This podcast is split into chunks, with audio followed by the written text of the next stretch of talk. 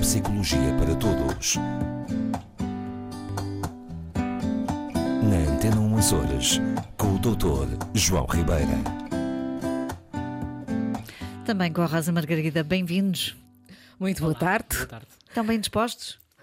Sempre. Sorridentes, como sempre, não é? Para nós é sempre uma honra receber-vos aqui, ah, neste caso no estúdio 1 da Antena 1 Açores. Obrigado. Pois bem, também é um prazer estar na, na companhia dos três, numa tarde já de outono, mas uma tarde com sol. Está com sol, Está está. com solinho, com alguma temperatura. Hum, e, e, portanto, isto quando a gente fala de chuva e de umidade, lembramos de ferrugem.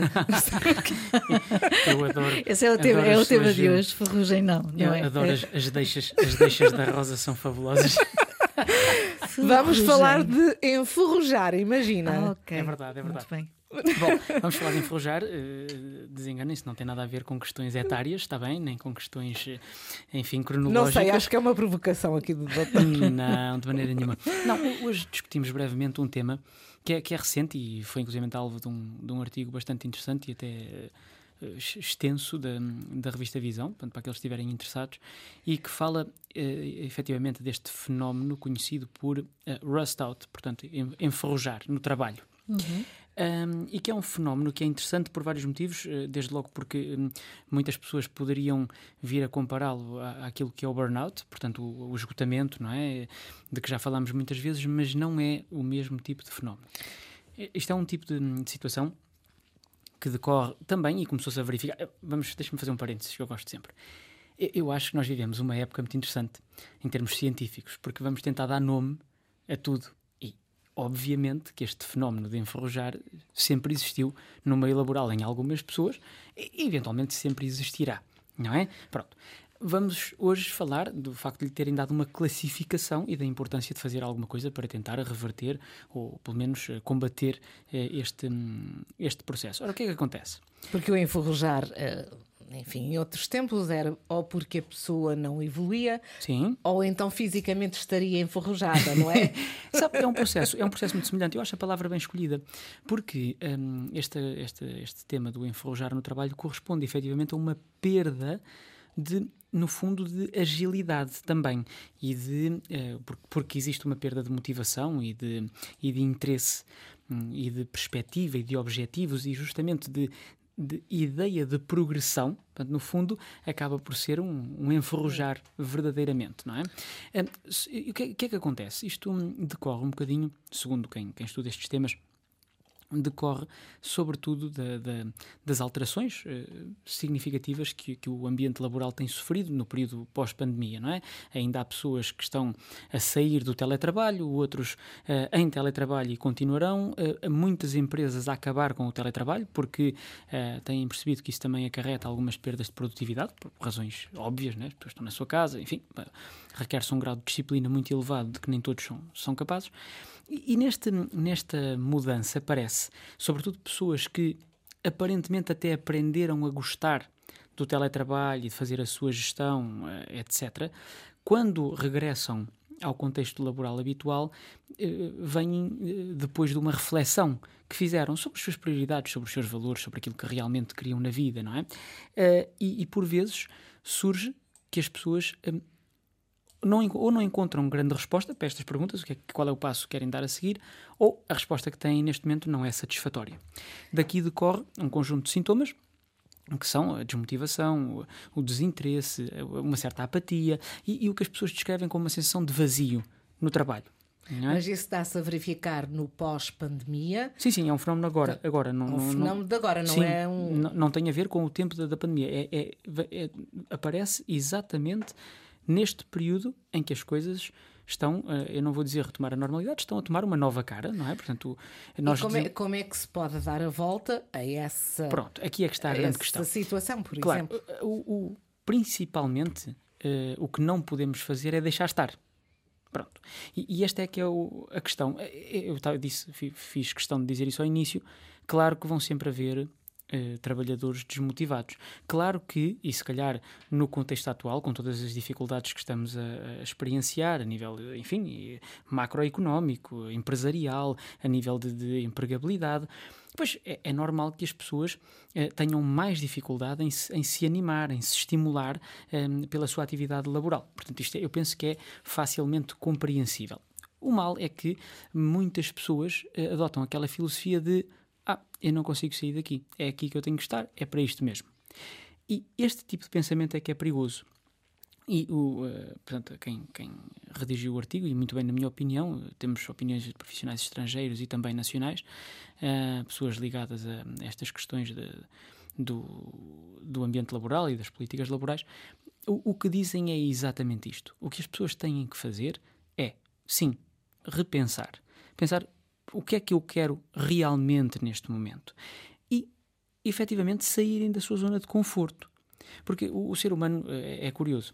Nós, por um lado, o nosso cérebro precisa muito de novidade. Eu estou farto de dizer, nós gostamos daquilo que é novo, nós gostamos do passo seguinte, nós gostamos de ter algo mais do que aquilo que tenho hoje, não em termos de posses, mas de, de ter algo novo, algo que venha trazer alguma diferença ao meu dia a dia. Mas ao mesmo tempo, muitas pessoas têm grande dificuldade em abalar, faço a expressão, o seu status quo, por mais insatisfatório que seja às vezes. Faço-me entender. Essa, essa ausência de perspectiva uhum. um, é, reflete-se com certeza no bem-estar também de cada pessoa. Sem dúvida a nenhuma. saúde, se calhar, mental. Claro, claro, sem dúvida nenhuma, e não quero mais reforçar, a lógica é muito simples.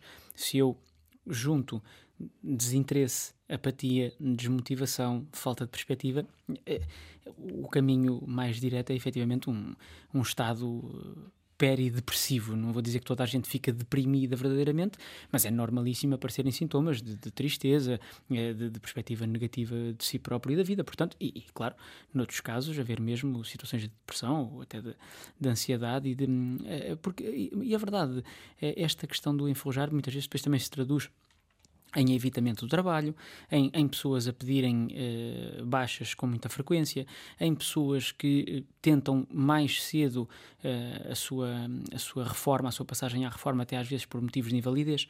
Tem-me aparecido muitas vezes na, em consulta este tipo de pedidos, não, não só por desgaste, mas exatamente por este sentir que já não encaixa. E, e, e a questão é, o que eu queria transmitir era que hum, deveríamos evitar esta perspectiva de fuga, ou, ou de desistência ou de fuga. O que acontece é, ou não fazemos nada, ficamos como estamos e vamos desanimando por ali fora, ou fugimos. Mas nesse caso, uh, cada um terá a capacidade de uh, combater esses sintomas ou, ou o, o, ambiente à sua volta, o ambiente laboral, não poderá eu, eu acho que dar era... aí nenhuma ajuda, não é? pode, pode. Agora eu acho que é uma uma utopia. Pois. Ou seja, a maioria dos ambientes laborais de que estamos a falar, porque há alguns que, em que isso não acontece, pronto, felizmente, mas são poucos. A maioria dos ambientes laborais atuais, sobretudo empresariais, hum, infelizmente concordam com, com, acabam por causar este estado porque há, há muita despersonalização as coisas são as pessoas são cada vez mais números hein, em vez de serem pessoas portanto e isto aumenta esta sensação de que eu não, não tenho, não, não sou importante, não sou interessante para este empregador. E, e isto, claro que acrescenta ao, ao, ao dito fenómeno. Se as pessoas têm capacidade individualmente, pois dependerá de cada um. Claro que eh, eu recomendo sempre que se sentir que não tem capacidade, procure ajuda neste sentido. E aqui eh, pode ser um psicólogo, eh, o que preferirem, podem ir a um coach sério, que faça um trabalho sério. Neste caso, servirá. Porque a perspectiva aqui, reparem, não se trata de uma do tratar necessariamente a sintomatologia do desânimo ou do desinteresse, trata-se de ser capaz de introduzir na vida do dia a dia as mudanças necessárias para que essa vida seja mais estimulante, seja do ponto de vista do trabalho, seja do ponto de vista do meu não trabalho. Porque a, a outra questão é: se eu estou neste estado de enferrujamento e a minha vida é aquela vida quid pro quo, portanto, de trabalho, casa, casa, trabalho, e eu não tenho nesse outro espaço hobbies, distrações, hum, aprendizagens, então eu ainda fico pior. Não é? Portanto, Portanto, há que procurar descobrir como dar a volta por si próprio. Sim. Ou seja, eu, não eu... haverá um medicamento na farmácia não, não, não, para resolver esse problema, não é? Claro. De enferrujar. Claro, tem toda a razão. É, é, um processo que é individual necessariamente. É um processo que é próprio. Um, e que cada um deverá fazer à sua maneira e no caminho que, que, que, escolher. O processo e aquilo que dá trabalho às vezes, e por isso é que as pessoas não, às vezes não avançam e ficam como estão, é que isto requer reflexão, requer eu pensar, eu repensar, eu refletir e, e, e, se calhar às vezes reordenar as minhas prioridades, reordenar os meus valores, ou melhor, reconhecer como é que essa estrutura está atualmente, para poder então tomar medidas que me direcionem mais na direção, passo, passo aqui a redundância, eh, na direção do novo caminho que me interessa.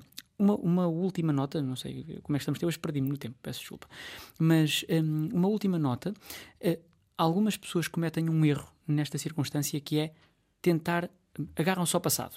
Dizemos, ah, eu já fui tão feliz nesta empresa, eu tenho que voltar a ser feliz nesta empresa. É um erro. É um erro. Tudo mudou, nós também mudamos.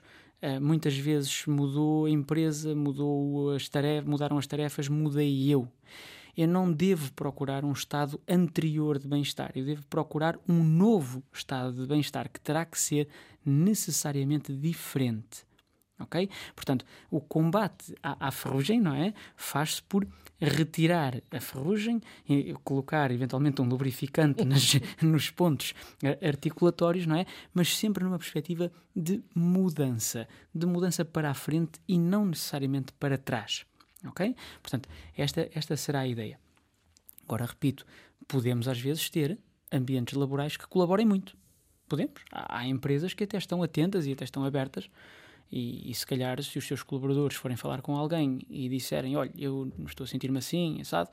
Alguém na empresa pode ajudar. Do que eu conheço, infelizmente, uh, será um fenómeno raro. Portanto, as pessoas é melhor contarem consigo próprias, com a sua rede de suporte, mais imediata ou mais alargada, e, claro, com, com profissionais, não é? Portanto, Helena. Pelo menos a partir de hoje vão utilizar o, o termo, não é? Rust out. vão começar a dizer, vão começar a chegar ao patrão e dizer estou enferrujado. Estou enferrujado. vamos portanto, lá lutar contra esta ferrugem. Se conseguisse arranjar aí uma colocação noutra área qualquer, eu agradecia. Precisamente, é? precisamente. até para a semana. Obrigada aos dois. Até para a semana. Boa tarde, até para a semana.